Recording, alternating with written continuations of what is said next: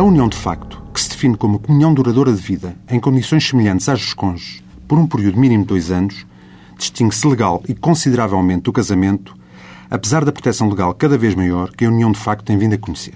Os membros que formam uma união de facto não se encontram sujeitos, em muitas áreas do seu relacionamento pessoal e material, aos direitos e deveres decorrentes para os cônjuges do respectivo casamento. Nem os seus bens se mostram abrangidos por qualquer um dos regimes de bens possíveis na nossa lei. Nem o elemento da união de facto, que sobreviver à morte do outro, fora dos casos em que este tenha feito testamento eficaz a seu favor, pode herdar os bens do mesmo que, por tal motivo, não são partilhados. O quadro legal de proteção aos membros da união de facto é, não obstante tais diferenças, significativo.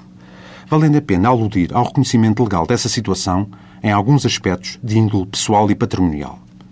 Abordando aqui alguns dos efeitos pessoais, é permitido aos membros da união de facto, desde que de sexo diferente, com uma idade mínima de 25 anos e com mais de 4 anos de comunhão de vida, adotarem nos mesmos termos dos cônjuges, sem prejuízo do direito de cada um deles o poder fazer a título individual. Um estrangeiro pode adquirir a nacionalidade portuguesa desde que vive em união de facto com um português há mais de 3 anos, manifesta essa vontade e obtenha o reconhecimento judicial dessa situação.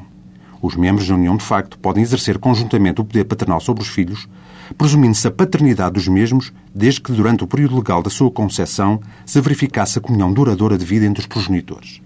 As uniões de facto podem funcionar como famílias de acolhimento de menores em risco, podendo as de género diferente recorrer às técnicas de procriação medicamente assistida.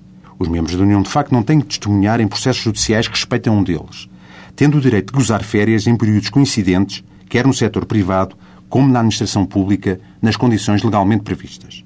No âmbito do Estado, os companheiros têm ainda, em determinadas situações, e no caso de deslocação profissional de qualquer um deles, direito a licença para o acompanhar e preferência na colocação em posto de trabalho adequado, de maneira a preservar, até onde é possível, a unidade do agregado familiar.